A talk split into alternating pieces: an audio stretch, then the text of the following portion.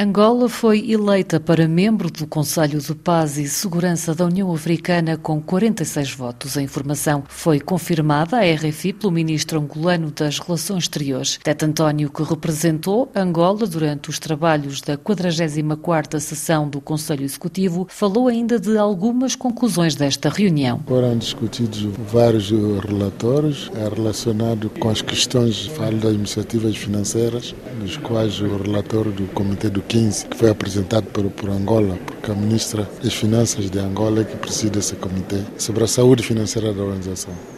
Essa foi uma, uma questão boa, abordada por Moussa Faki, que disse Também. que 91% do orçamento da União Africana vem de fora, apenas 9% é, vem do, dos Estados Sim, africanos. O Instituto de Paz e Segurança, o, que, o Fundo de Paz já atingiu os 400 milhões, mas nem chegam para desdobrar uma operação de manutenção de paz. Isso custa muito caro. É um fundo que está aí apenas para servir na diplomacia preventiva. E discutimos também outros aspectos relacionados com, com as candidaturas em órgãos da União Africana Penso que o órgão mais importante que foi eleito é, são os novos membros do Conselho de Paz e Segurança. Angola era candidato a um lugar. Angola, quando foi eleito membro do Conselho de Paz e Segurança da União Africana, com 46 votos, ele foi o país mais votado de todos mesmo. Todos que eram candidatos eh, foram votados e as regiões que apresentavam mais candidaturas houve solidariedade, que é uma característica da União Africana, a solidariedade da retirada. Penso que é preciso ter também uma candidatura importante no sistema internacional, que é a eleição do presidente da Assembleia Geral das Nações Unidas. A próxima vez será a vez da África e havia uma candidatura dos Camarões e da África do Sul. A África do Sul, portanto, retirou-se também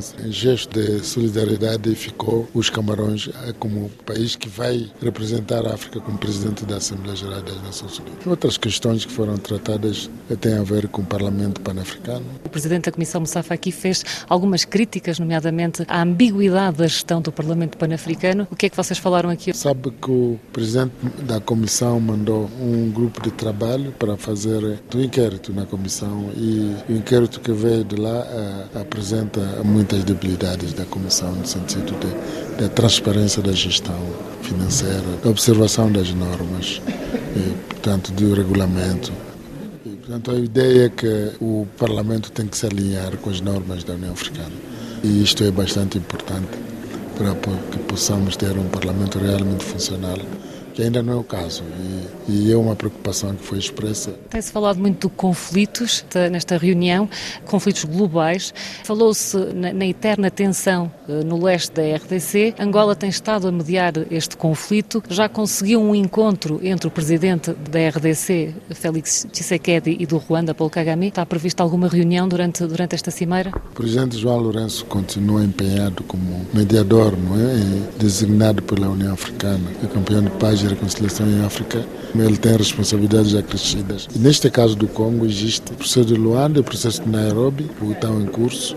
No âmbito do processo de Luanda, que é gerido por Angola, portanto, nós continuamos, tem observado as nossas movimentações na região muito antes da Cimeira. Aqui nesta Cimeira sobre a RDC, o que é que se pode esperar? Aqui nessa, nessa Cimeira, é só para dizer que nós não estamos com braços cruzados, estamos a trabalhar para que o processo continue e também para que, que tenhamos a oportunidade de abordar a questão é, da paz e, e, segurança, além daqui do, da plataforma que é o, a própria Cimeira, em que o, um relatório sobre a situação de paz e segurança no continente é apresentado, mas também haverá há sempre umas, umas iniciativas paralelas para, para podermos todos aproveitar esse, essa presença de todos os chefes de Estado aqui em Addis Abeba para falarmos da situação. Falou-se também da fragilidade das organizações regionais. A Moussafa aqui falou mesmo no risco delas poderem vir a desaparecer.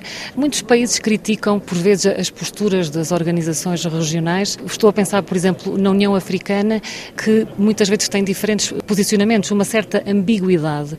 Como é que que Angola encara essa crítica que é feita às organizações regionais e também à União, à União Africana? Atualmente, na conjuntura internacional, todas as organizações internacionais estão perante, vamos dizer, uma situação de questionamento, até eh, algumas ameaças existenciais também existem. Podemos falar das grandes organizações, porque o mundo está numa conjuntura de, eh, internacional marcada por conflitos, marcada por eh, uma reconfiguração mundial, incluindo de, de polos de, de, grandes decisões. Isso tudo está a fazer com que as, as organizações internacionais sofrem. É só, é só observar o que, é que se passa hoje em dia no próprio Conselho de Segurança das Nações Unidas, tendo em conta portanto, as dinâmicas de, de guerra. Isso não tira credibilidade às organizações? Nós é que devemos saber como vamos fazer com que, que essas organizações sobrevivam ao tempo e que possamos introduzir a reforma necessária se for preciso. No caso da União Africana, o que existe é o, o princípio da subsidiariedade. Significa que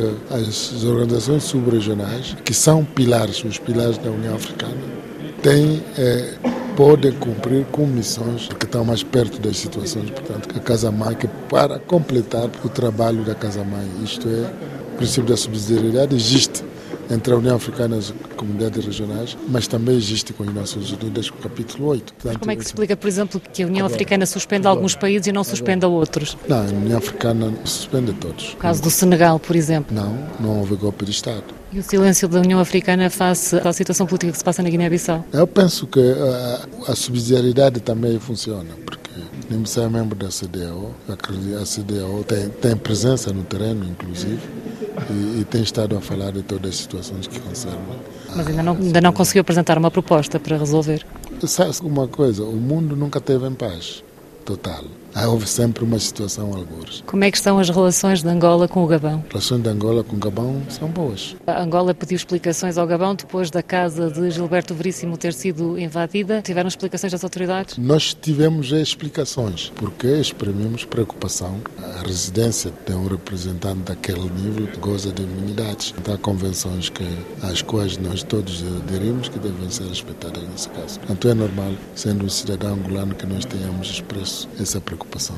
E tivemos as explicações e continuamos a fazer com que isso não se venha a repetir. Funcionários da SEAC que criticam a, a direção de Gilberto Veríssimo. Angola continua a acreditar que ele tem condições para se manter no cargo? Todas as organizações têm mecanismos próprios para poder resolver os problemas. Angola foi um dos países eh, ativos na reforma da SEAC, tratado em curso, em vigor nesse momento. Temos também todos os instrumentos necessários para avaliarmos até que ponto uma situação ou outra é prejudicial ou então que correção dar. Mas considera que ele uh, mantém as condições para se manter no cargo? Ele foi eleito pelos Estados-membros. Penso que é, é os Estados-membros que podem avaliar. Angola é um dos Estados-membros que sabe também escutar a voz dos outros. As palavras do ministro angolano das Relações Exteriores, Tete António, ele que foi o nosso convidado nesta sexta-feira. De Addis Abeba, Neide Ribeiro, RFI.